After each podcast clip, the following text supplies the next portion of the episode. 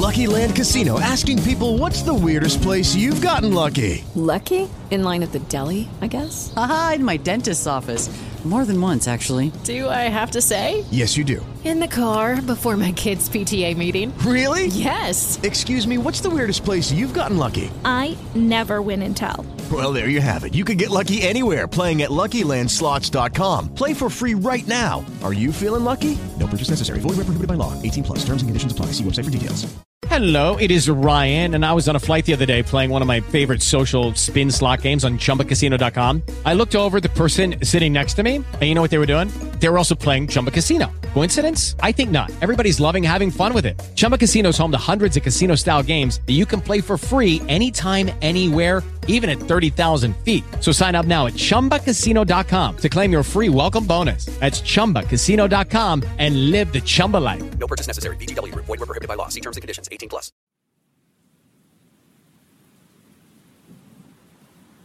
Familia, también pueden encontrar el contenido en Spotify, Amazon Music y Apple Podcast. Les dejaré los enlaces en la descripción y en los comentarios. Sin más, comenzamos. Mi nombre es Carlos y lo que voy a contar a continuación es el testimonio verídico de hasta dónde es capaz de llegar la maldad del ser humano. Mi infancia fue robada por las sombras, por una enfermedad que se cernió sobre mí. Cuando apenas tenía ocho años, mis huesos, que antes eran fuertes y ágiles, se volvieron frágiles como cristal y así comenzó mi extraño viaje hacia la oscuridad. Antes de ese fatídico día, era un niño normal, lleno de energía y curiosidad, recuerdo vívidamente mi última noche de normalidad, en la época en que Halloween coloreaba el aire con misterio y aventura. Mis amigos y yo decidimos explorar el viejo cementerio del pueblo, una tradición que hacíamos cada año. La noche caía rápidamente y las lápidas se erguían como sombras siniestras en la penumbra, el viento susurraba historias antiguas, mientras nosotros, emocionados y temerosos, compartíamos cuentos de terror entre risas nerviosas. En un rincón olvidado, entre tumbas cubiertas de musgo, encontramos algo inusual, un muñeco de trapo descansaba sobre una lápida, como si estuviera esperando a ser descubierto. Su aspecto era espeluznante y fascinante al mismo tiempo, su cabello parecía real, largo y despeinado. Mientras que su traje negro estaba decorado con la figura de un esqueleto, el rostro del muñeco tenía una extraña serenidad, pero sus ojos parecían seguirte a donde quiera que fueras. Mi curiosidad me llevó a levantar el muñeco para inspeccionarlo más de cerca, sus ojos parecían brillar con una luz propia y por un momento, pensé que vi una sonrisa macabra formarse en su rostro. Antes de que pudiera reaccionar, un grito desgarrador resonó en la noche. El velador del cementerio, un hombre mayor con una mirada sombría, corría hacia nosotros, al instante, solté el muñeco sobre la tumba en la que estaba y todos corrimos despavoridos. Sin embargo, mientras corría algo extraño sucedió, la mano con la que toqué al muñeco comenzó a calentarse intensamente, como si estuviera ardiendo en el interior. El aire se volvió denso y de repente, me costaba respirar, tropecé y caí al suelo, sintiendo un dolor agudo en mi brazo derecho, la última imagen que vi antes de perder el conocimiento, fue la luna llena que colgaba en el cielo y luego, todo se volvió negro. Desperté en una habitación blanca y estéril, con el olor penetrante de desinfectante llenando el aire, mi brazo derecho estaba vendado y entablillado, recordando la caída y el dolor que había experimentado. Los médicos explicaron que mi brazo se rompió en múltiples lugares y que mi cuerpo parecía más frágil de lo que debería ser para un niño de mi edad.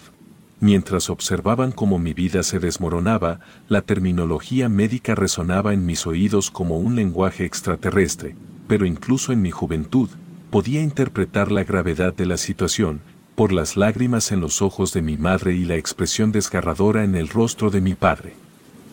Mi madre, siempre compasiva, se veía atrapada en una tormenta de emociones, sus lágrimas caían silenciosas, como gotas de lluvia en un día gris, recordar su dolor se convirtió en una carga en mi corazón, algo que me acompañaría en los días más oscuros de mi infancia, mi padre, por otro lado, un hombre serio y reservado.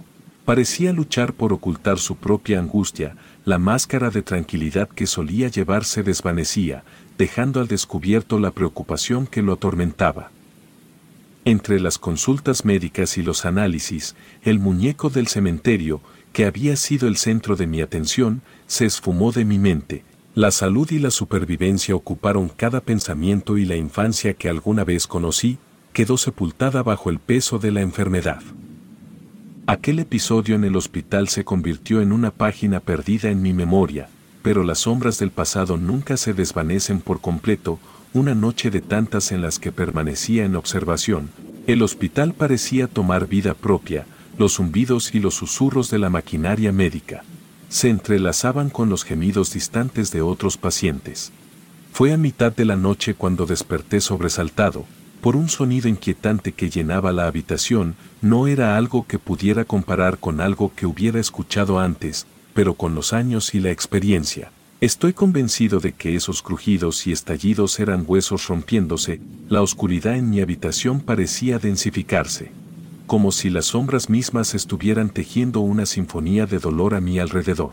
A lo largo de las horas nocturnas, aquel sonido persistió, martillando en mi mente y aumentando mi sensación de vulnerabilidad, la presencia de la enfermedad se volvió más tangible que nunca, una entidad oscura y voraz que se alimentaba de mi propia fragilidad, cada crujido era un eco de mi propia lucha interna. Una batalla silenciosa que se libraba en la oscuridad de mi habitación de hospital. Cuando finalmente llegó la mañana, me sentía agotado, no solo físicamente, sino también emocionalmente, la luz del día arrojó una sombra sobre mi habitación, disipando la oscuridad momentáneamente, una enfermera amable se acercó para ayudarme a levantarme y dirigirme al baño, parecía una tarea simple, rutinaria. Pero la tragedia acechaba incluso en los momentos más ordinarios. Un tirón suave, apenas perceptible, fue suficiente para que tres dedos de mi mano sana se rompieran como varas secas, el dolor, agudo e instantáneo, me hizo jadear mientras la realidad se hundía en mí, Aquellos huesos quebrados se convirtieron en un eco de la noche anterior, una cruel repetición de la fragilidad que me envolvía. La enfermera, desconcertada y apenada, no pudo comprender cómo un gesto tan leve podría desencadenar tal tragedia, pero yo, en mi propia pesadilla física, sabía que la sombra que se cernía sobre mí no conocía límites. La enfermedad no discriminaba y cada parte de mí parecía estar destinada a la fractura y la desolación. Así, entre susurros médicos y lágrimas silenciosas, mi viaje a través de la oscuridad continuó, el muñeco del cementerio, olvidado en el tumulto de la realidad, esperaba en algún rincón oculto de mi memoria, cada fractura, cada sonido de huesos rotos. Era un recordatorio de que la conexión entre aquella noche en el cementerio y mi presente era más profunda de lo que podría comprender. La fragilidad de mi existencia se reflejaba en cada paso tambaleante que daba, en cada mirada compasiva que recibía de los médicos y en el eco persistente de aquel sonido que atormentó mi noche en el hospital.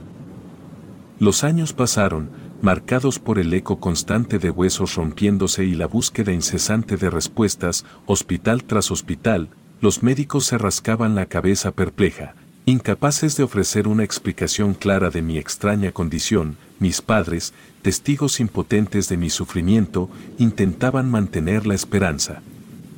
Pero el peso de la incertidumbre colgaba sobre nosotros como una nube oscura, cada día se volvía un desafío y cada noche se convertía en una pesadilla, donde mi propio cuerpo conspiraba en mi contra.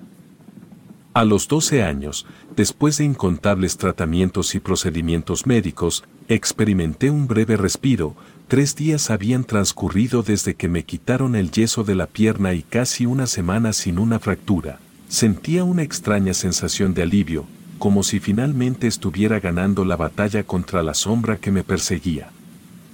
En una noche en particular, me sentía afortunado mientras me dirigía a la cocina para tomar un poco de agua, la luz de la nevera revelaba un respiro temporal de la oscuridad que me envolvía, pero, entre las sombras de mi propio cuarto, algo inusual captó mi atención, un par de ojos rojos brillaban en el rincón más oscuro, como llamas encendidas en la noche. Parpadeé una vez y antes de que pudiera reaccionar, como si no tuviera control alguno de mi propio cuerpo, un brazo se extendió desde la cama y se quebró con un sonido sordo, traspasando incluso la barrera de la piel, El dolor me envolvió y los gritos desgarradores llenaron la habitación, atrayendo la atención de mis padres. Fue una visita inevitable al hospital, donde los médicos examinaron la nueva fractura, con expresiones de desconcierto, intenté contarles sobre la entidad, sobre los ojos rojos y la sensación de terror que me envolvió, pero las palabras sonaban tan absurdas que incluso yo comenzaba a dudar de mi propia cordura. Mis padres, siempre preocupados pero impotentes, escucharon mi relato con escepticismo, me aseguraron que debió haber sido un sueño, una pesadilla que mi mente confundió con la realidad y repitieron sus palabras de incredulidad tantas veces que inevitablemente comencé a cuestionar mi propia percepción. Mis padres, en un intento desesperado por brindar alguna forma de normalidad a mi vida, buscaron soluciones en todos los rincones de la medicina convencional y alternativa, desde médicos especializados hasta curanderos. Nadie parecía tener una respuesta y la desesperación se arraigaba en sus ojos, cada vez que me veían sometido a otro episodio de dolor. Las noches se volvían más inquietantes con cada año que pasaba, algunas noches aquellos ojos rojos se materializaban en las sombras, observándome con una intensidad que helaba la sangre. A veces la entidad se atrevía a acercarse y podía sentir su presencia antes de que el primer hueso cediera a su voluntad siniestra. El miedo se convirtió en mi constante compañero de viaje, una sombra más oscura que cualquier fractura que mi cuerpo pudiera soportar, mis padres intentaron crear una burbuja de normalidad en mi vida. Pero en el silencio de la noche, la verdad se revelaba, estaba atrapado en un cuento de horror, donde los monstruos eran reales y las fracturas eran la manifestación tangible de mi propia pesadilla. La entidad de los ojos rojos se convirtió en la personificación de mi tormento, un recordatorio constante de que mi destino estaba fuera de mi control, mis padres, a pesar de su amor inquebrantable, no podían comprender completamente la oscuridad que me envolvía, la entidad con sus ojos ardientes se burlaba de mí desde las sombras, desafiando a resistir la inevitable marea de fracturas que se avecinaba. Y así, entre la fragilidad de mis huesos y la presencia inquietante de la entidad, continué mi viaje por un sendero incierto. La adolescencia transcurrió entre las sombras de la incertidumbre y la persistente presencia de la entidad de los ojos rojos, cada día era una batalla y aunque la frecuencia de las fracturas disminuyó, el miedo nunca abandonó por completo mi existencia, a los 16 años, como si hubiera sido un milagro, las fracturas cesaron y nadie, ni siquiera los médicos, pudo explicar el repentino cambio en mi condición, no me aventuré a indagar demasiado, estaba simplemente feliz de poder disfrutar de una tregua en la batalla constante contra mi propia fragilidad. Los sonidos nocturnos, aquellos crujidos y susurros de huesos rompiéndose, también se desvanecieron, mi vida parecía tomar un rumbo más positivo, estudié, trabajé, formé relaciones y por un tiempo, logré experimentar una sensación de normalidad que antes me había sido negada. La calma persistió hasta mis 29 años, un mes después de sepultar a mi padre, su muerte, tres años después de la partida de mi madre, dejó un vacío palpable en mi existencia. La tristeza se mezcló con la sensación de pérdida, pero la vida continuó como lo hace, sin esperar por el dolor humano. Fue una noche después de haber sido visitado por una pesadilla, una que no pude recordar con claridad, que me dirigí hacia las escaleras en busca de un vaso de agua, la oscuridad envolvía la casa, pero yo me movía con la familiaridad de quien conoce cada rincón de su hogar, sin embargo, al doblar la esquina bajo las escaleras. Ahí, Vi a mi hijo de seis años, sus ojos, iluminados por una luz propia, me miraban con una inocencia que desarmaba cualquier miedo, quise cargarlo y llevarlo de vuelta a su habitación, pero en el momento en que sus brazos rodearon mi cuello, un dolor punzante se apoderó de mí. No hubo necesidad de palabras, ni de explicaciones médicas, los huesos de mis brazos se dieron con un sonido familiar, el dolor físico y emocional, me recordó de manera brutal que aquello que tanto me había quejado en mi juventud había vuelto. La confusión y la desesperación se apoderaron de mí, mientras yacía en el suelo, sintiendo como las fracturas rompían la tregua que había durado trece años. Mi hijo, ajeno al tormento que desencadenó, observaba con ojos asustados mientras yo me retorcía en el suelo. Mi esposa, alertada por los gritos, corrió hacia nosotros y la tragedia que había evitado durante tanto tiempo volvía con una ferocidad renovada. Las lágrimas en los ojos de mi esposa reflejaban la impotencia y la desesperación, mientras intentaba comprender por qué la entidad había regresado en este momento específico de mi vida. La visita al hospital fue inevitable, pero esta vez, la explicación de los médicos resultó igual de que antes, mis brazos, ahora vendados y entablillados, se convirtieron en testigos mudos de la cruel realidad que enfrentábamos, la enfermedad había regresado y además lo hizo con una intensidad que superaba cualquier episodio anterior. La vida que había construido, la estabilidad que tanto anhelaba se desmoronaba entre mis dedos fracturados, la sombra que había evitado durante más de una década volvía a cernirse sobre mí, oscureciendo cada rincón de mi existencia, en el silencio de la noche, los crujidos y los susurros regresaron, recordando que mi destino estaba entrelazado con aquella maldita enfermedad. La recuperación que siguió a aquel brutal episodio fue una odisea de dolor, más intensa de lo que mi memoria recordaba, mis huesos, ahora más envejecidos, resistían con mayor dificultad los estragos de la fractura y la reconstrucción, cada paso, cada movimiento, estaba acompañado por una sensación punzante, que dolía tanto como lo recordaba en el pasado. Mi esposa, consciente de mi sufrimiento, decidió compartir mi historia con una amiga suya, una mujer en el mundo de la santería, mi esposa, siendo profundamente supersticiosa, creía en la posibilidad de que fuerzas más allá de nuestra comprensión estuvieran en juego y la amiga, tras escuchar con atención mis experiencias, decidió intervenir con un par de limpias destinadas a liberar mi ser de la influencia siniestra que me perseguía. Fue durante estas sesiones de sanación que recordé con claridad la noche en el cementerio y el encuentro fatídico con el muñeco de trapo, la amiga de mi esposa explicó que aquel muñeco llevaba consigo una maldición destinada a otra persona, sin embargo, al tomarlo en mis manos aquella noche, la maldición fue absorbida por mí. Una sensación de horror recorrió mi espina dorsal al darme cuenta de que sin saberlo, me había convertido en el recipiente involuntario de una oscura fuerza. La explicación se volvió aún más sombría, cuando la santera reveló que la razón por la cual la maldición se había detenido durante tantos años, estaba relacionada con mis padres, según ella. Mis progenitores habían hecho un trato con fuerzas desconocidas para frenar temporalmente el avance de la entidad de los ojos rojos. Sin embargo, este acuerdo venía con un precio considerable, la aceleración del proceso natural de envejecimiento, resultando en la muerte prematura de mis padres. La santera argumentó que la maldición era tan potente que solo se había detenido mientras mis padres estuvieron con vida, con su partida, la entidad volvió con una ferocidad renovada, reclamando su presa original. El dolor y la culpa se entrelazaron en mi corazón al comprender que de alguna manera, la vida de mis padres se había sacrificado para mantener a raya la oscura sombra que ahora se cernía sobre mí.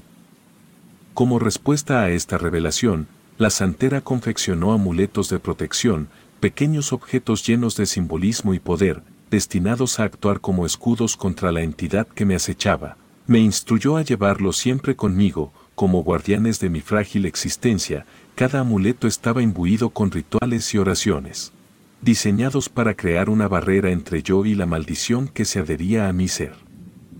A pesar de los esfuerzos de la santera, algunas noches no dejan de ser atormentadoras, los crujidos de huesos aún resuenan en la oscuridad, recordando la frágil naturaleza de mi existencia, los ojos rojos aunque temporales, aún se manifiestan en las sombras, observándome con una intensidad que helaba mi sangre y a veces el miedo se volvía tan abrumador que juraba sentir el roce aterrador de unos dedos invisibles acariciando mi piel, una sensación tan extraña, como si el mismo demonio estuviera ahí conmigo. La batalla contra la maldición se convirtió en una parte ineludible de mi vida, cada día es una lucha, una resistencia contra las fuerzas que buscan debilitar mi estructura ósea, los amuletos, aunque reconfortantes en su presencia, no garantizan una paz duradera, la entidad de los ojos rojos. Sigue siendo una sombra que se niega a desvanecerse por completo. La aceptación de mi destino se entrelazó con la determinación de resistir, la maldición, aunque persistente, no definiría completamente mi existencia, mis seres queridos, conscientes del oscuro pacto que me vinculaba a la entidad, ofrecieron su apoyo inquebrantable, mi esposa, en particular se convirtió en mi apoyo, sosteniéndome en los momentos más oscuros cuando la desesperación amenazaba con consumirme. La vida continuó, pero la sombra de la maldición perduró y la santera, a pesar de sus esfuerzos, no pudo garantizar la erradicación total de la entidad, los amuletos siguen siendo mi única línea de defensa. En los días más tranquilos, intento vivir como cualquier otra persona, sin embargo, la inquietud persiste, como un eco constante de aquellos huesos quebrándose y de ojos rojos que acechaban en la penumbra. Mi vida se convirtió en un equilibrio precario entre la realidad y la maldición, que la teñía con su sombra y aunque los años avanzaban, la entidad de los ojos rojos permanecía como una entidad inmutable en mi historia, siempre presente en el rincón más oscuro de mi existencia. Relato escrito y adaptado por Aurora Escalante.